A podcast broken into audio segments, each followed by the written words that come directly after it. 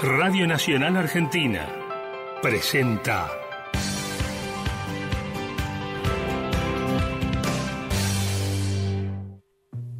Salud al Día.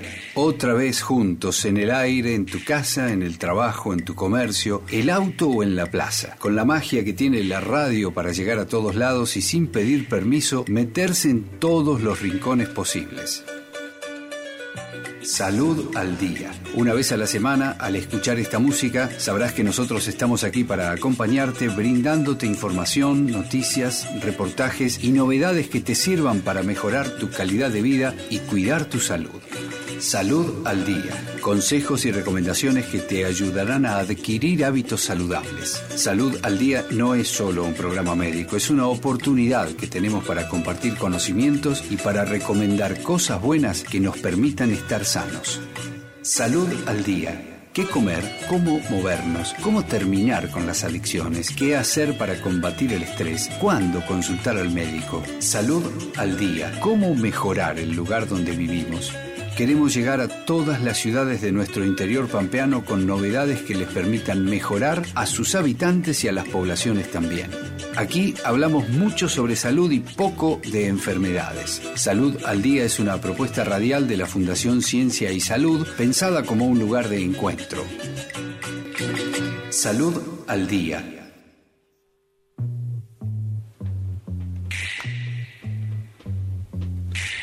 Buenas tardes, hola, ¿qué tal? Un nuevo programa, hoy lunes, con un día eh, muy destemplado, ¿no? Eh, estamos aquí en la sede de Radio Nacional, en Santa Rosa La Pampa, eh, con una temperatura bastante baja, menos de 14 grados, y está lloviendo hoy. Y me acompañan en este programa, en este nuevo programa de Salud al Día, mi compañera de ruta, nuestra nutricionista de cabecera. Hola a todos. Hola a todos. Hola Juli. ¿Qué tal? ¿Cómo te has recuperado? La verdad que re bien. No, no, no me han quedado secuelas. El olfato me volvió pronto. Hice todo el, este, el, ¿cómo se llama? Hay como, ay, no me sale el nombre, no, juego me sale. Em, adaptación del olfato. ¿Cómo?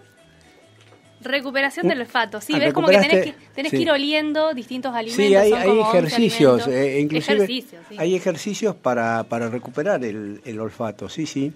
Así que bueno, pero lo, eso y a los dos días lo pasaron bien. apareció. Bueno, ella es Juli, eh, en los controles está el señor Lucas Santos. Eh, le vamos a mandar un gran saludo a nuestro coequiper que todavía no se hace presente, que es Rolo Capelo, el verdadero profesional de de este programa, eh, que está convaleciente, pero no de coronavirus, sino de otro problema, pero por suerte sabemos que está muy bien. Y también eh, a nuestra, a la voz oficial de este programa, que es la doctora Natalia Fernández, que vamos a tenerla en, a través del teléfono, eh, nos va a comentar algunas cositas tal vez nos dé alguna noticia, no lo sé. Eh, ella es la directora de la parte respiratoria del Centro de Apoyo Respiratorio de la, de la provincia que está instalado en, el Hospital Lucio Molas y la verdad que siempre tiene novedades que no son muy agradables, pero es un informe al día de, lo, de cómo llevamos la pandemia en el área de salud. Así que bueno, eh, la verdad que mm, eh, tenía un par de cositas para comentar pero no, no lo voy a hacer porque siempre son, llegamos al lunes y todo lo que ha pasado el fin de semana y todos los contagiados y la cantidad de muertos y las vacunas que no llegan, no terminan de llegar, en fin, así que quería, este, quería comentar otra cosa, ¿no? Iba a hablar un poco sobre, eh, sobre los mitos, ¿no? Eh, hoy dos cosas voy a comentar en, esta, en este prólogo de, que, que hacemos del programa. Uno que es el Día Mundial del Tabaco, o sea, Día Mundial sin Tabaco, que ya lo vamos a hablar, y quería hablar de un mito que tal vez lo conozcan o no, que es eh, el mito del rayo de Zeus, se llama, ¿no? Zeus, el, el dios de, todos los dioses, ¿no? Que estaba en el Olimpo y vivía ahí bastante cómodo. Parece que el Olimpo era un, buen lugar para, para, pasar, ¿no? Una temporada o la eternidad, porque los dioses estaban en la eternidad. Esto Es decir, los mitos y las leyendas estas vienen de la antigua Grecia, 900 años antes de Cristo.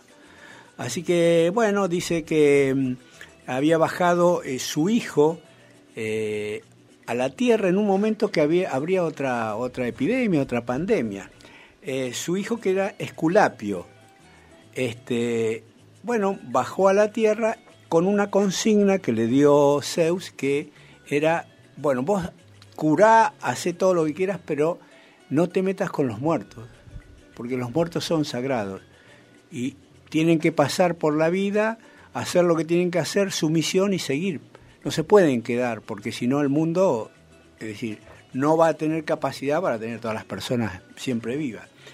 Bueno, y parece que fue, bajó Asclepio o Esculapio, y ¿qué es lo primero que hizo?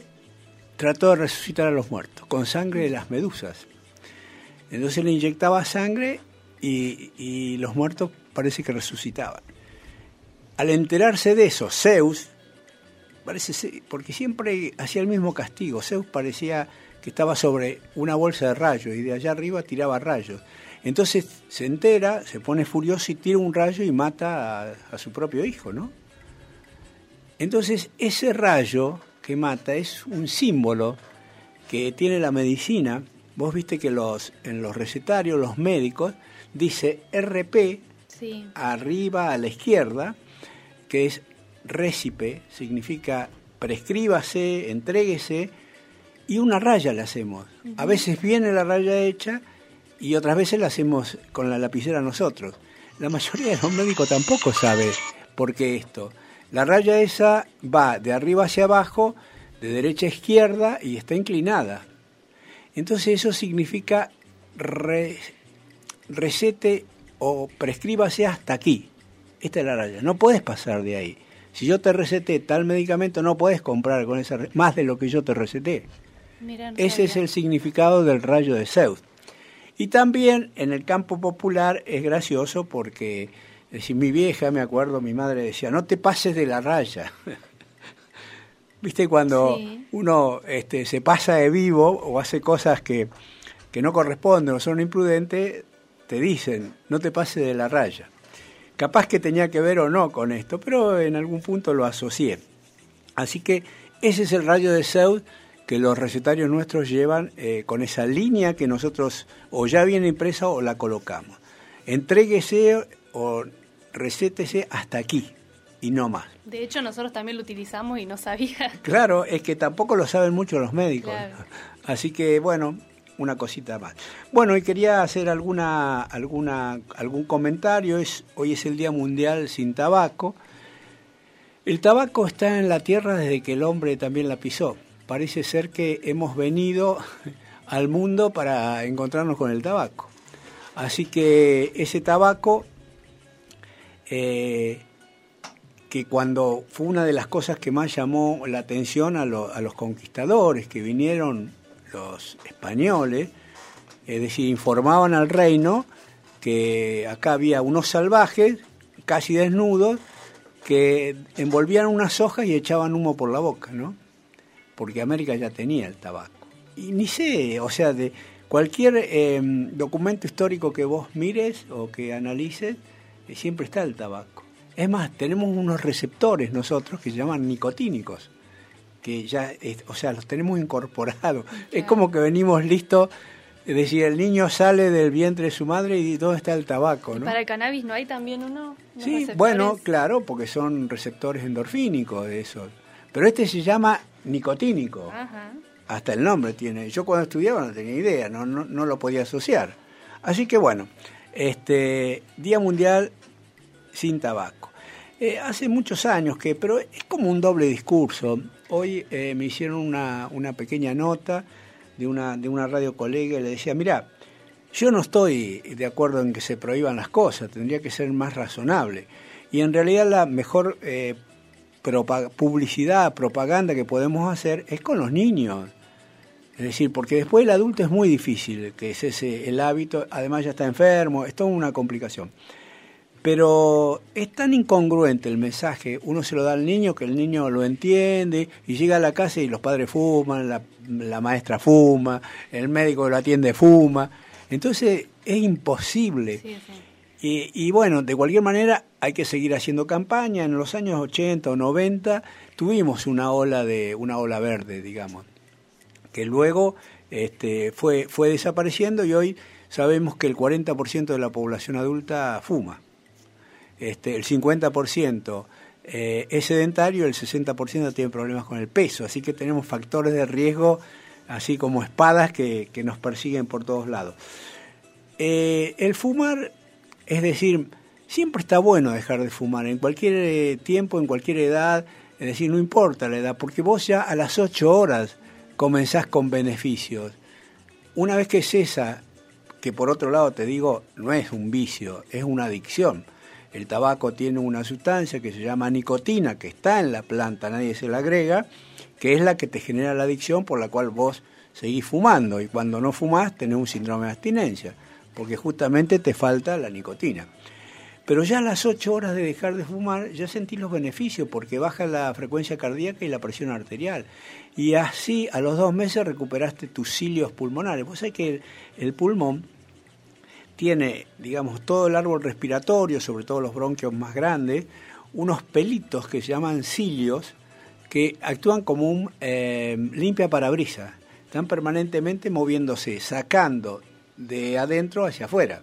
Porque nosotros estamos en contacto con partículas, con smog, con, con muchas cosas en el aire. Entonces, estos cilios están especializados para eso. Bueno, ¿qué hace la nicotina? Los destruye y además es decir, el alquitrán empetrola, o sea, asfaltamos los, los, bronquios. Entonces esos cilios quedan atrapados y no se pueden mover más.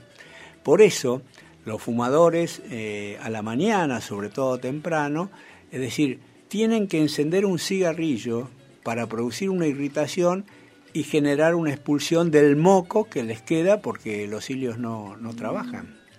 Es decir, esa, por eso a la mañana lo mejor es un puchito para poder limpiar el árbol respiratorio.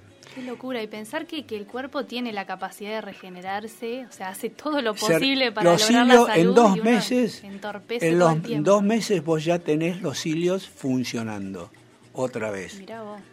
Medios maltrechos, pero ya están funcionando. ¿Sabés que una persona que fuma un atado de cigarrillo por día, al cabo de un año, fumó o metió en su organismo un balde de albañil, ¿viste esos baldecitos cónicos? Sí. De alquitrán. Mm. Y ese alquitrán es el mismo de la calle, ¿eh? no es otro alquitrán, es la brea esa. Así que, bueno, Día Mundial sin tabaco, sin contar las enfermedades cardiovasculares y todo lo que, lo que provoca. Eh, eh, es decir, bueno, llamamos otra vez a la, población, a los fumadores, que los que quieran dejar, los que tengan voluntad, bueno, que consulten con los médicos, en los centros asistenciales. Nosotros tuvimos muchos años eh, también cursos de antitabáquicos, eh, el ALSEC tiene también, en fin, hay instituciones, personas profesionales que, se dedican a esto y pueden ayudar. Y en este momento tenemos muchos más recursos de la medicina. Desde que la medicina entendió que esto era una enfermedad, es decir, se abocó al estudio y empezaron a aparecer cosas. Porque mientras era considerado un vicio, era un tema de la iglesia, yo qué sé, de, de otro que no era de la medicina. Pero el costo que tiene la atención de las enfermedades que derivan del tabaco es tan impresionante que no hay eh, presupuesto que aguante de salud pública. Porque uno piensa en el pulmón, pero si hay problemas vasculares, gente que hay que amputarlas, problemas coronarios, infarto, de todo. Yo tenía una vecina que le, le empezaban a cortar un, el pie Claro. primero, después le fue a la rodilla, después la otra pierna. Anduvo un montón de años en silla de ruedas y las dos piernas y ella seguía fumando.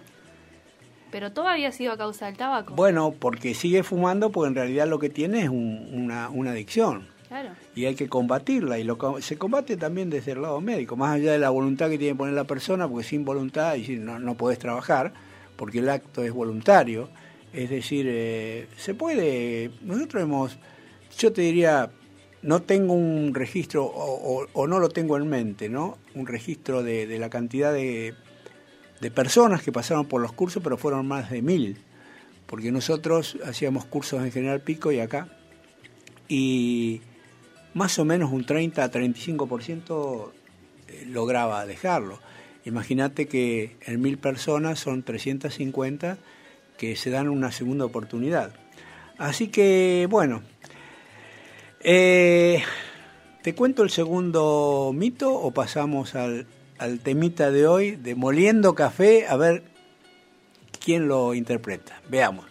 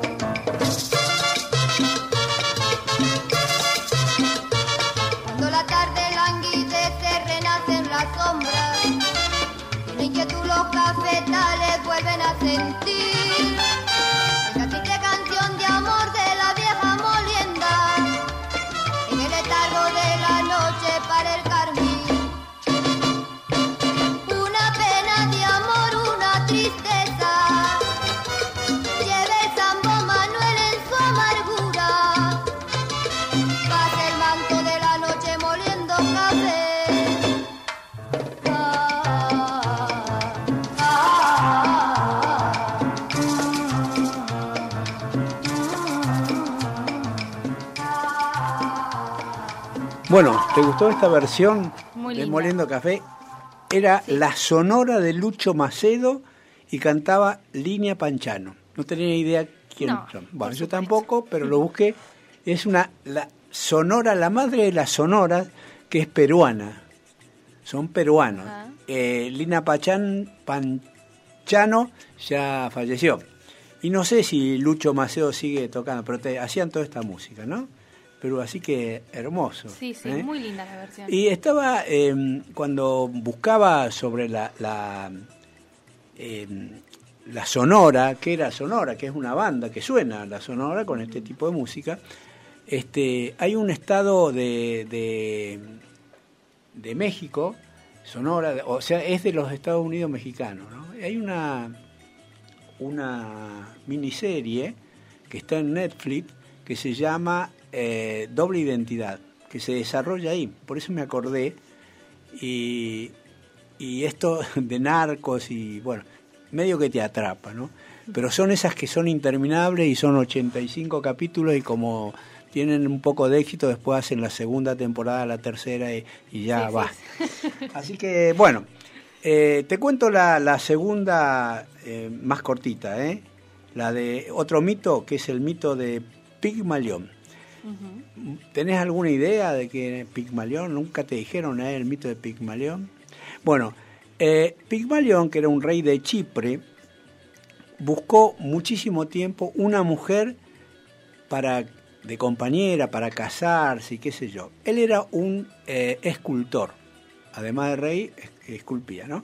Entonces, eh, un día hizo una, una estatua preciosísima de mármol que se llamó eh, Galatea, la, estatua, ¿no? Esa mujer que él había creído. Y él se había enamorado de, de eso, pero era frío, era un mármol. Entonces aparece la reina Afrodita, mira eso, que era la diosa de la belleza, de la sexualidad y el amor, y le da vida. Eh, Afrodita es el equivalente de cada, eh, cada dios de, los griegos tiene su equivalente romano. En este caso es Venus, ah, el equivalente de Afrodita. Y bueno, y entonces toma vida eh, Galatea y bueno, se queda para siempre con Pigmalión. Por eso se dice, el, el mito de Pigmalión son las personas que intentan de alguna manera moldear a la otra persona con la cual comparten de acuerdo a, a su a su criterio y a este desde su óptica, ¿viste? Esos son los ese es el mito de Pigmalión. A veces resulta hay un Pigmalión positivo, a veces los docentes ejercen efecto Pigmalión sobre los alumnos y, sacan, lo sacan mucho mejores y en otras veces es sumamente destructivo el, el, el mito de Pigmalión porque es como una profecía autocumplida, ¿no? Es decir, la otra persona que intenta moldearlo le da, le da, le da hasta que vos te crees que sos lo que el otro te, te, o te transformás en lo que el otro quería, ¿no? Ese es el, el, el mito de Pigmalión. Bueno, ahora sí, vamos a darte una entrada oficial. Bueno. Nacional, la radio pública.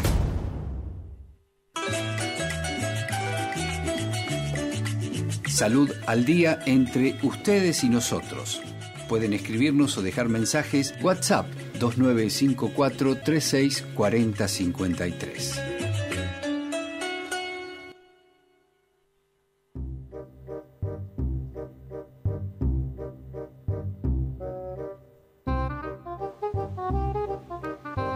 Bien. Bueno, hoy me habías propuesto un tema muy interesante. Sí. Estoy como reflexiva las últimas semanas. Así que bueno, hice un posteo, de hecho, claro. sobre eso en Instagram, todavía me falta la segunda parte. Eh, pero era sobre, bueno, ¿qué hacemos ahora, no? Una vez que el virus no va a pasar, pero va a seguir estando, pero ahora que, que por lo menos entendemos su, su dinámica y, y, nos estamos acomodando a esta situación, a ver qué hacemos ahora con nuestra salud, ¿no? Porque... Correcto. A ver, esto es lo que hablamos eh, hoy. Las enfermedades crónicas son un factor de riesgo determinante para, para el COVID, digamos. Y si terminamos internados o si, si por ahí lo pasamos más, más ligeramente. Eh, esto quiere decir que el terreno, o sea, el cuerpo, es sumamente importante para que ese virus genere lo que genera, ¿no?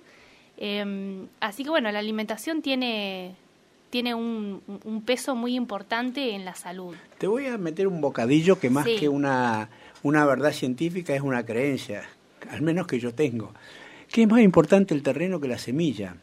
O sea, porque de repente uno está reunido con un grupo de gente, circulan virus, unos se enferman y otros no.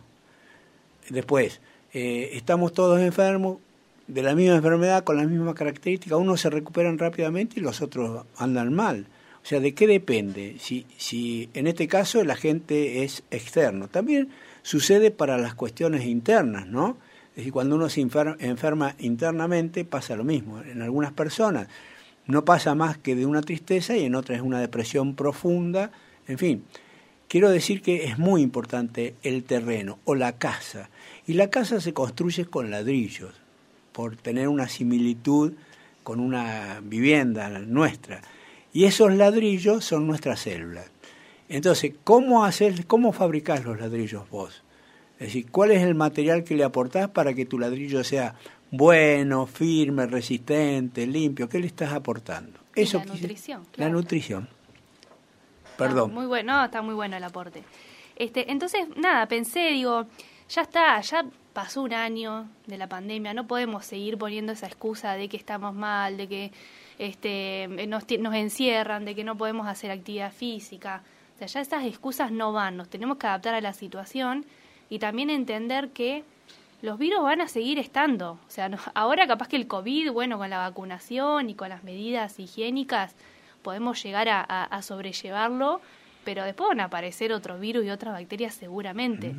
este, entonces nos tenemos que preparar para lo que se viene. Y, y preparar implica hacerse responsable también y entender que las acciones que nosotros tomamos respecto a nuestro estilo de vida tienen, tienen efecto no solamente sobre nuestra salud, sino también sobre la salud comunitaria.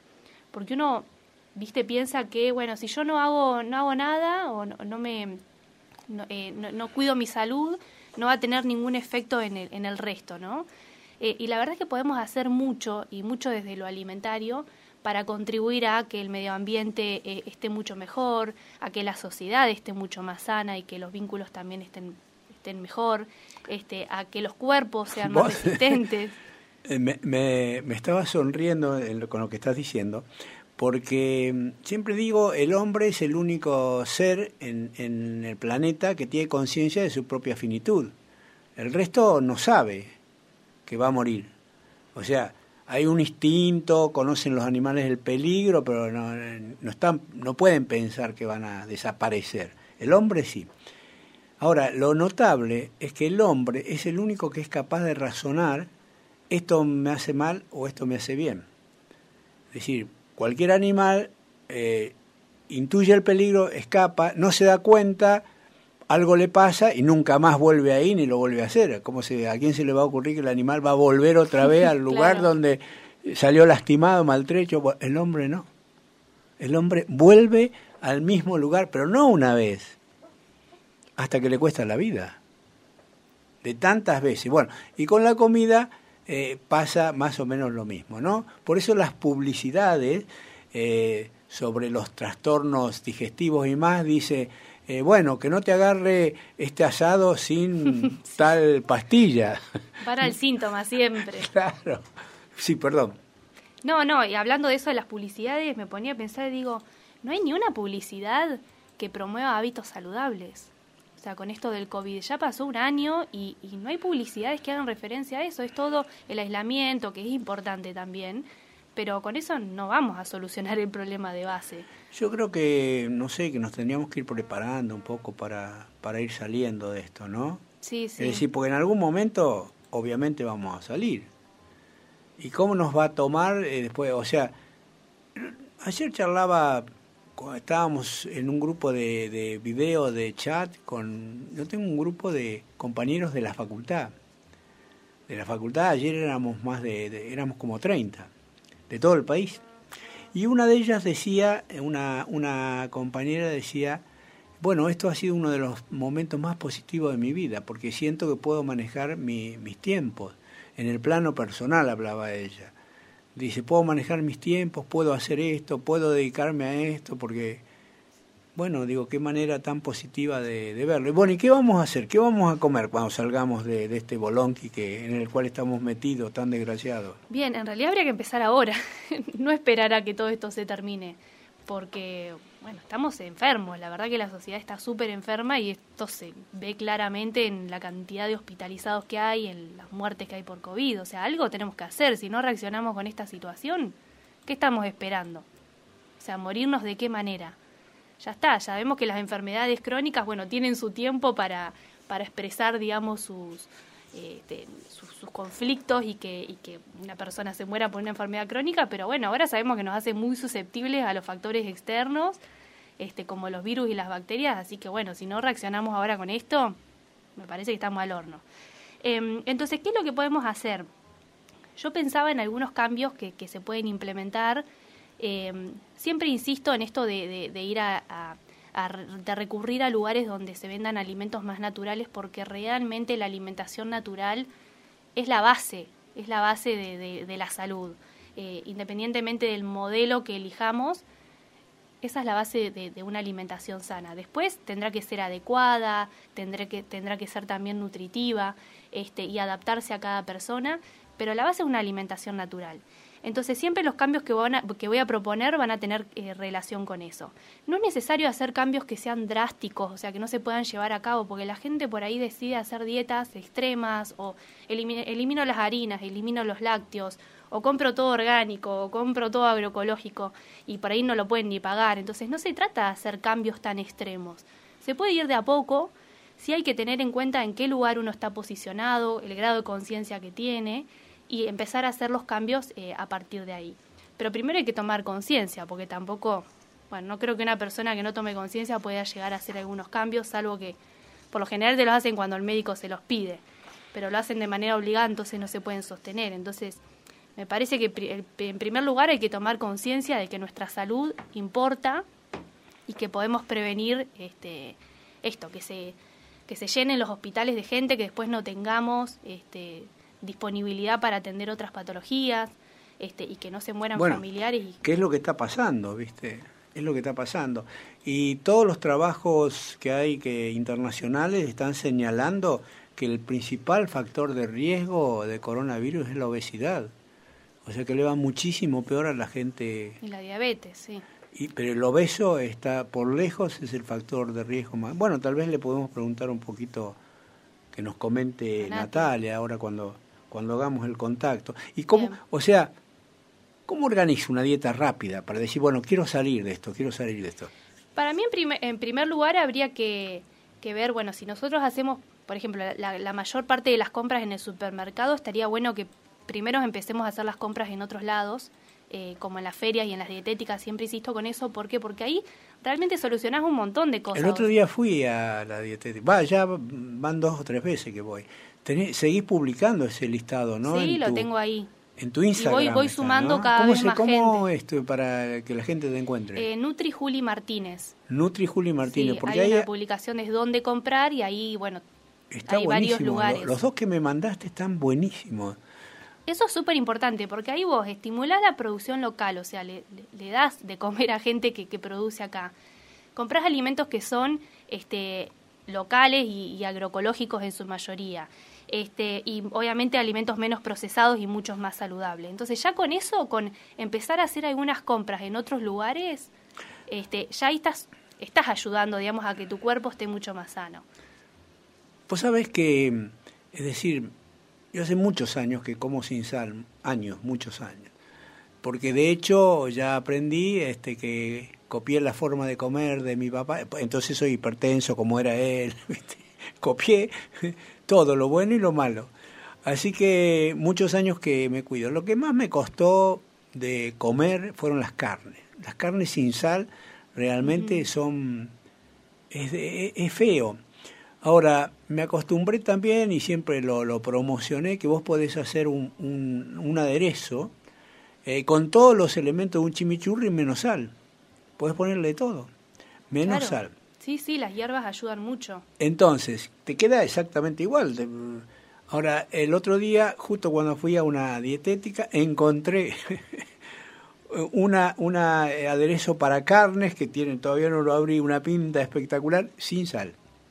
O sea que eso también está. Eso está bueno. Sí, yo creo que el principal problema de la sal no es la que está la que nosotros agregamos en casa igual.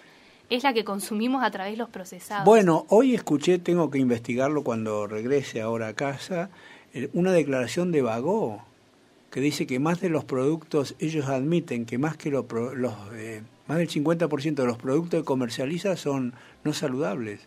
Claro, Y sí. Que además comercializa alimentos para animales. Eh, bueno, y lo han hecho público y bueno, prometen que están mejorando, que ya bajaron entre un 10 y un 15% el contenido de, de, sodio de los alimentos, pero fíjate vos al extremo que llegamos, es ¿no? que a ver, eh, lo que pasa yo creo que el, el, gran problema hoy de nuestra alimentación es eso, consumimos mucho procesado y no tenemos ni idea que tienen esos procesados.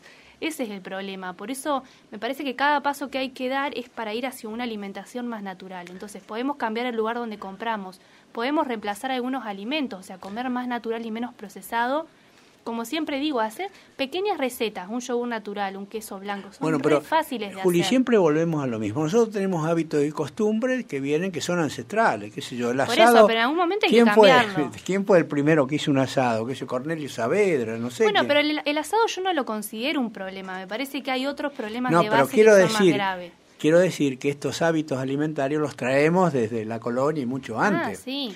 Entonces, ¿cómo Pero se los hace? procesados son nuevos, eso no lo traemos. ¿Cómo se hace para modificar esta- estos hábitos que nosotros tenemos? Bueno, por un lado está la concientización, la pero por otro lado también están las leyes, como decía Maquiavelo, porque si no nosotros, es decir, nos cuesta muchísimo. Entonces, si no hay leyes, como charlamos con, con, la, con tu colega, este, Paula. con Paula, eh, la ley de, le- de los etiquetados que te expliquen, digamos, que sea muy visible eh, la toxicidad que tiene ese alimento. Y bueno, vos ya hace mil años que comés eh, choclos, este, granos de maíz en latita.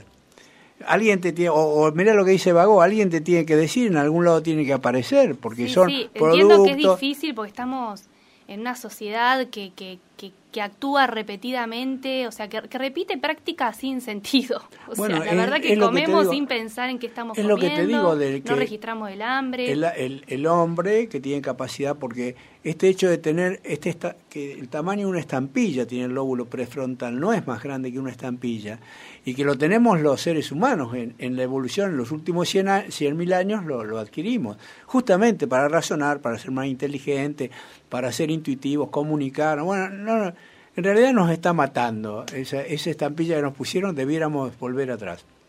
Pero sí, yo insisto en que, en que la acción individual tiene, tiene un efecto eh, también a nivel social, porque los cambios que se están a- o- dando hoy de las leyes y, y- y ta- también la popularidad que tienen ciertas eh, ci- ci- ciertas personas, por ejemplo, como Soledad Barruti y, bueno y cocineros que también trabajan con alimentación natural, están teniendo mucha más llegada a la gente.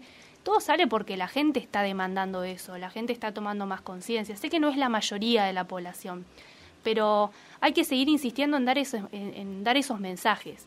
Bien. Eh, Yo creo que sí, pero además, bueno, hay también un tema de información. Vos entras a la... Y eso que yo hace tiempo que ando dando vuelta en esto, pero vos entras en una dietética y es chino eso. Tenés Sí, que estar preguntando, ¿y esto para qué sirve? ¿Y esto qué? ¿Y esto porque No, por eso es más simple de lo que uno piensa, porque uno tiene que incorporar alimentos enteros. Vos te vas a agarrar frutos secos, Vamos nueces, a- almendras. ¿no? Vamos a hacer una campaña a favor de la, no solamente de la nutrición, sino cómo acceder. Es decir, vamos a apoyarnos en tu Instagram y algunos otros canales de comunicación y dónde puede ir la gente y qué es lo que puede comprar. Bien. Así que ahora creo que está Nati en línea, pero mirá, mirá lo que te hago escuchar.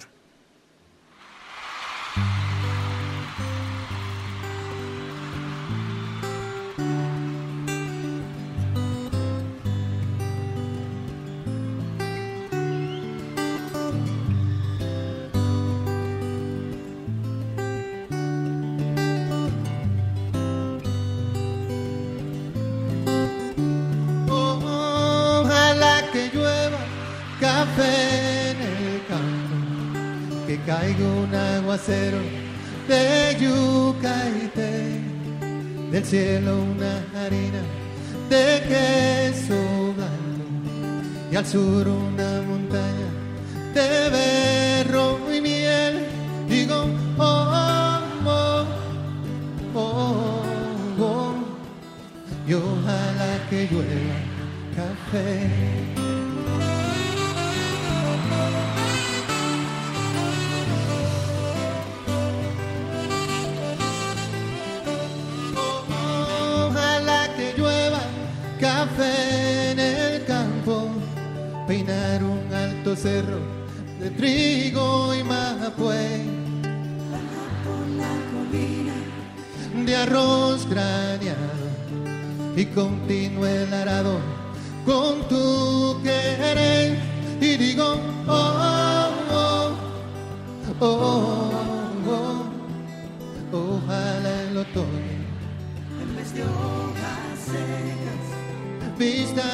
cosecha de sembra una llanura de batata y fresas y ojalá que llueva café.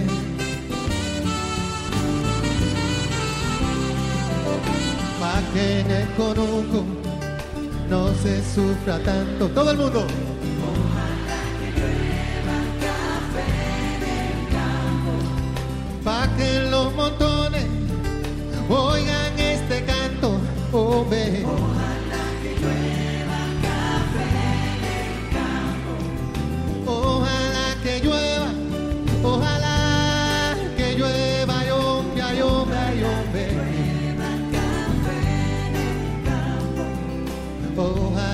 Que llueva café.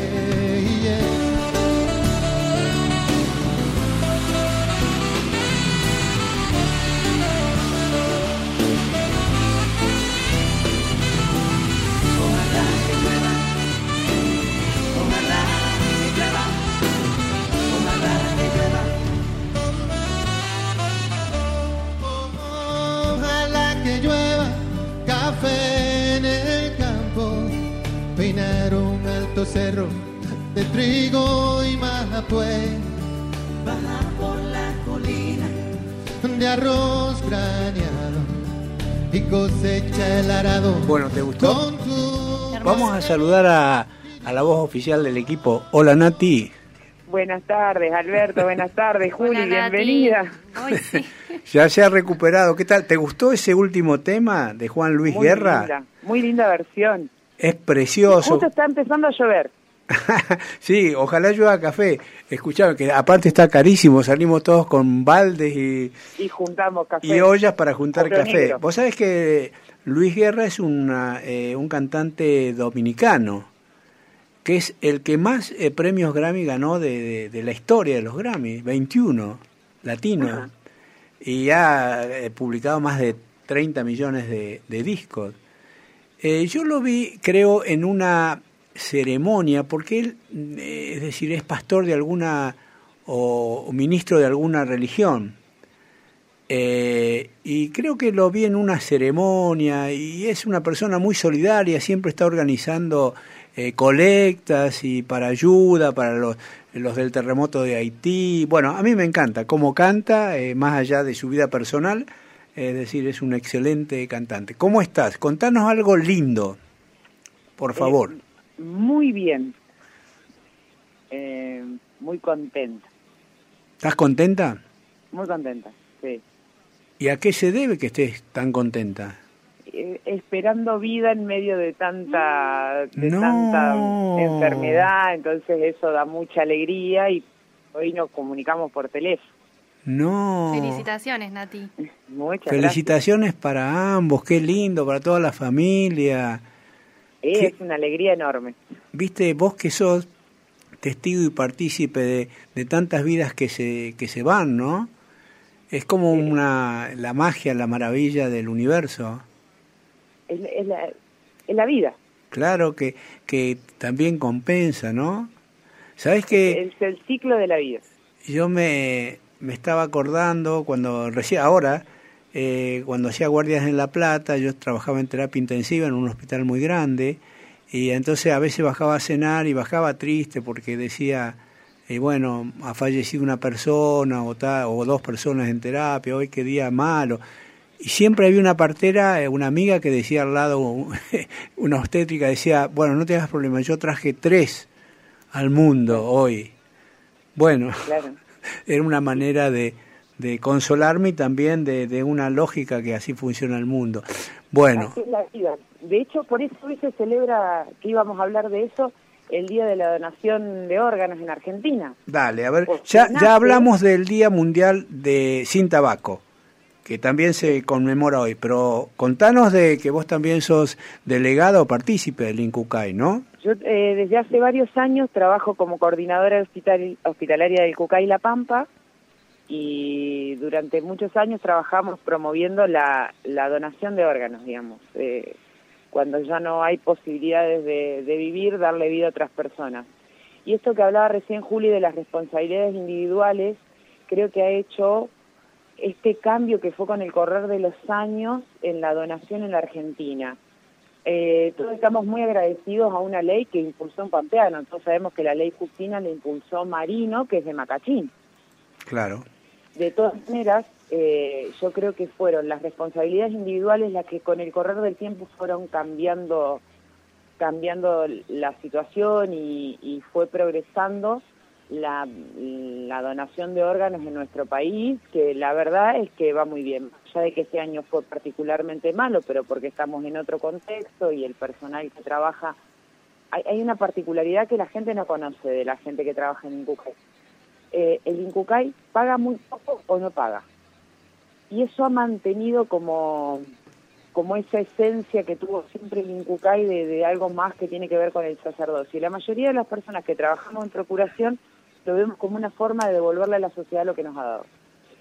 Vos decís que no cobran ningún sueldo, no, no, prácticamente no. Por lo menos en, en La Pampa la mayoría de ellos no, no cobraban o cobraban un contrato que, que es más para gastos que, que en sí mismo. Son contratos de muy poco dinero.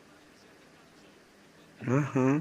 Y- Bueno, no- recién me entero de, No, de no, no eso. está bien, pero en, en nuestra provincia, en otras provincias la situación es diferente, pero en nuestra provincia es esa la situación, por eso somos tan poquitas las personas que trabajamos en eso. Pero digo, las responsabilidades individuales lo que han cambiado es, por ejemplo, muchos familiares de trasplantes o de donantes salían nosotros a contarle a la población cómo era el proceso, no para convencerlos, sino para explicar y para sacar miedos.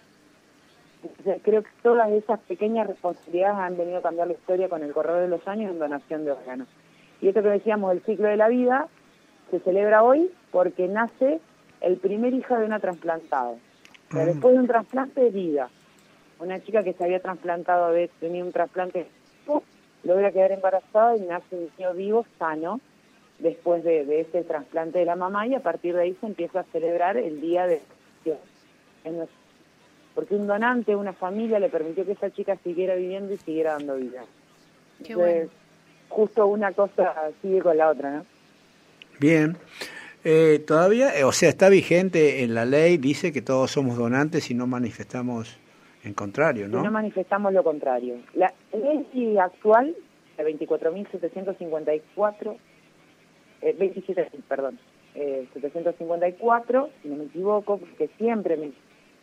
eh, es una ley que, que dice que somos todos donantes, excepto que hayamos manifestado por escrito en los medios que son reconocidos legalmente, ya sea en la historia clínica escrita eh, o manifestado a través de una página de internet que es una aplicación, como hoy la aplicación que nosotros eh, descargamos para poder circular, una, una aplicación muy simple en donde con nuestro número de documento nos podemos registrar como donantes o como no donantes. Quien se registra como no donante, no es entrevista- no es que nos registramos como no donante y después la familia decide. No donante, se entrega el cadáver a la familia sin entrevista, sin nada, que fue la, manife- la manifestación del fallecido. Correcto. Respeta su voluntad. Y si esa persona se había manifestado como donante, a pesar de que la familia no esté de acuerdo, legalmente debería ser donante. La realidad en nuestro país ha hecho que en muchas ocasiones se eh, apelar a la justicia, digamos, porque la ley le exige a los profesionales de la salud un accionar que la familia no desea. Entonces terminó decidiendo la justicia y hasta el momento siempre se ha respetado la ley. Si la persona fallecida se manifestó como donante, es donante. Ah, mira vos. Eh, está bien, todas esas cosas hay que saberlas, porque aparte siempre decimos lo mismo, ¿no? Uno, más allá de la voluntad que, que se puede dejarla, eh, digamos, asentada por escrita, los deseos, eso se llama consentimiento informado o decisiones anticipadas, debe charlarlo en familia, porque nosotros tenemos tanto miedo de hablar de esto que no hablamos, con la idea de que a ver si hablamos y la, la traemos, ¿no? A la parca, a la mesa. Entonces no hablamos y en realidad después la familia, a vos te pasa algo, no tenés conciencia y la familia no sabe.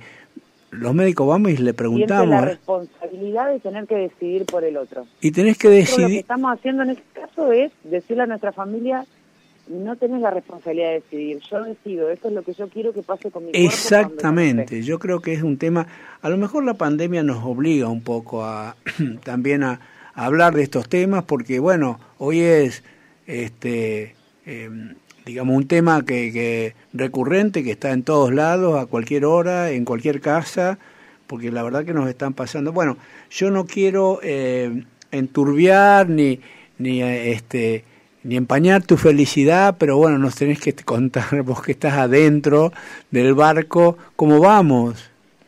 ¿Cómo vamos?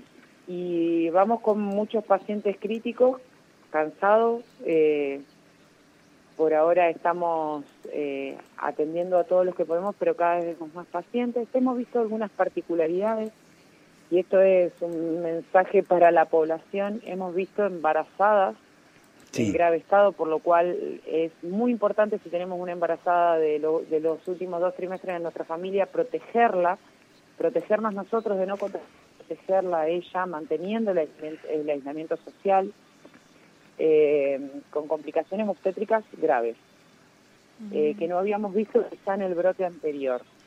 Y también lo digamos, se viene contando desde el sistema de salud que hay pacientes muy graves, muy jóvenes.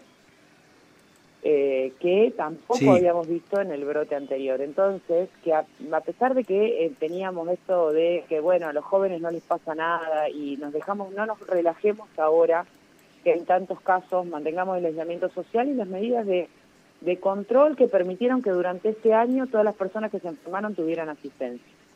Bien. Te voy a pasar después un documento que, que me, me envió eh, Ignacio Maglio, que vos lo conocés también. Sí. Ignacio Maglio es un abogado eh, que es sanitarista, que es el, el jefe del departamento eh, de prevención del riesgo del Hospital Muñiz y además es el, Profesor abo- de la medicina. el abogado de la de, de la Fundación Huésped. Bueno, mucha trayectoria tiene, es asesor también presidencial y participa de organismos internacionales.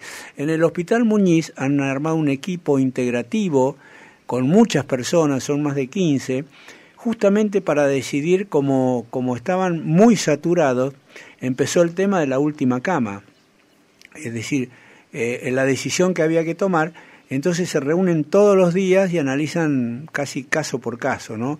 Dice, tuvimos en cuenta la experiencia de Italia, de la primera eh, ola en Italia, donde los médicos decidían sin tener ningún apoyo, sin tener información de la, de la población, es decir, porque decidían por una cuestión de, de espacio y de lógica, por eso lo- los adultos mayores iban a la casa y, y dejaban a la gente más joven. Bueno, en ese documento han plasmado, yo creo que ya es un documento oficial, es decir, cuáles son los criterios desde la bioética de, de esta decisión. Tal vez los tenés, yo te estoy diciendo esto y ya los Sí, tienen ustedes. y, y creo que es maravilloso porque además todos podemos conocer cómo se toma una decisión desde el punto de vista de la bioética eh, y por qué se las toma y por, de qué manera protegemos a- a- al, al global de la población y se trata de ser objetivo porque eh, son decisiones muy difíciles. Te hago una pregunta, te hago una pregunta porque tan- se dicen tantas cosas. Digo, ¿vos crees que venimos atrasados con la con las vacunas? Que hubiésemos tenido oportunidad de, de adquirirlas antes o si hubiésemos empezado antes no tendríamos la cantidad de muertos que tenemos. ¿Qué, qué, pensamiento tenés o qué información tenés al respecto? Eh, yo la parte que más conozco es la provincia de La Pampa y realmente la provincia de La Pampa viene con una campaña de vacunación extraordinaria. Hoy se están vacunando menores de 60 años con factores de riesgo, lo cual me parece maravilloso. Y tenemos pacientes de más de 65 años con las dos dosis colocadas. Nuestra provincia. Desconozco la realidad de otras provincias. Yo creo que, o sea, quiero entender de que no había disponibilidad en el mundo. Si Y eso por le, ahí le pasó a todos. Cuando nosotros peleábamos por los barbijos al principio de la pandemia, porque no queríamos usar los barbijos chinos, que eso fue una realidad. Sí, no había. con el correr del tiempo que en realidad nadie los conseguía. No había. Bueno, pero acá el mundo, el mundo poderoso, el mundo dominante, tomó, hizo la política que yo digo del león, ¿no? En la, en la familia de los leones primero come el macho, después come la hembra y por último comen los cachorros. Es la lógica que tiene. Bueno, acá primero se vacunaron ellos, tuvieron un exceso de vacunas, Canadá compró cuatro veces más. Bueno, cuando estaban todos vacunados, porque hay países de África que no recibieron todavía una dosis. Yo creo que eso fue cierto. Más allá, no sé el cuáles dinero son. y el poder dominan incluso la salud de la población. Eso lo sabemos. Siempre. como esos son, eh, digamos, temas que, que se va- van de gobierno a gobierno en las negociaciones, uno nunca va a saber la intimidad de, de qué es lo que pasó. Es decir, te lo cuenta, ¿quién te lo cuenta? Es decir, el ministro de Salud no te lo va a contar. Bueno, en fin. Che, bueno, la verdad que estoy recontento con esta noticia que nos han dado, que nos has dado. Muy bien. Te, te vas a tener que cuidar. Vos estabas haciendo guardia permanentemente, estabas mm, eh, metida Sigo ahí. así, ¿Seguís así? sigo así. Y no- También está Yo bueno eso, lo plantearse considero mi como- obligación. Está Sí. bien, pero plantearse eh, la salud, cómo está la salud de quienes nos cuidan, ¿no? Hoy mm, lo que vemos es cansancio. Cansancio y manifestaciones físicas de estrés. Descenso de peso, aumento de peso, aumento de la cantidad de cigarrillos de quienes fuman, eh, insomnio, eh, burnout diagnosticado en mucho del, del personal y es una realidad innegable. Bien. Eh, vos sabés que para cerrar, porque ya estamos en horario, eh, tengo una noticia que para mí personalmente es un poco agridulce. Está jugando la semifinal de la Copa Argentina Independiente contra Colón de Santa Fe. Eh, toda mi familia y yo somos hinchas independientes de toda la vida. Mi viejo era de independiente. Viste que uno eso lo hereda también, ¿no? Sí. Y tengo un sobrino eh, que arrancó jugando en Estudiantes de La Plata, que es muy joven, y se llama Facundo Mura, y que está jugando en Colón. Entonces, la última charla que tuvimos estaba un poco apenado, se tenía que ir a vivir a Santa Fe, y yo le, me acuerdo que le conté el cuento ese, bueno o malo, ¿quién lo sabe? Digo, ¿qué sabes que te va a pasar? No, pero yo estaba bien. Estu bueno, hoy está siendo titular. Espero que no nos haga un gol encima. Eh, yo creo que hay que festejar el gol del sobrino. sí, yo creo que lo vamos a tener que anteponer. Pero bueno, no sé, tengo el corazón partido. bueno, te mandamos un beso muy grande. Juli quiere no, decirte que algo. quería agradecer al servicio de nutrición del hospital. Ah, fue Molas. fantástico eso. Hermoso. Sí, ¿no? lo, compartimos. Hermoso, realmente hermoso. Bueno, la próxima podríamos maravillosa. podríamos charlar con la responsable, ¿no? Que nos Dale. cuente, porque yo lo compartí en un grupo de médicos nacionales. Sí, sí, y además eh, me parece que es una idea que se va a extender y es realmente impresionante ver cuando llega una cartita, se está haciendo de un modo más informal dentro del, del CEAR. Que llegaba la cartita, la foto de la familia, pero ahora que venga con la comida, Sí, algo no. que veíamos nosotros, las personas despiertas no querían comer, solos. ¿Quién quiere comer solo? Bárbaro. bár- Vos sabés que estaba escuchando una nota que le hicieron a la responsable del servicio de nutrición que decía que se acordaba de la prim- cuando lo instrumentaron, cuando lo pusieron en práctica, la primera notita que le llevaron a un paciente decía, viejo ganó boca. y otra dice, de, de una mujer, ¿cómo fue que contó? Decía, eh, no te hagas problema, querido, el mecánico ya arregló el auto, qué sé yo. Claro, porque vos estás ahí encerrado voy y te... a, a contar la anécdota de una paciente que le digo, ¿querés que, antes de intubarla, ¿no? Muy joven, eh, ¿querés que le diga algo a tu familia? Sí, sí, por favor, anota. Y me empezó a decir una serie de números y de nombres como, por ejemplo, no, no lo recuerdo bien, pero eh, María 2004. Me dice, las contraseñas de tal banco, tal banco, tal banco, tal banco, decirle a mi Claro. marido que pague las cuentas. Claro. Qué increíble, ¿eh? Esta pandemia, la verdad que, además de pasarnos por encima, nos deja tantas enseñanzas.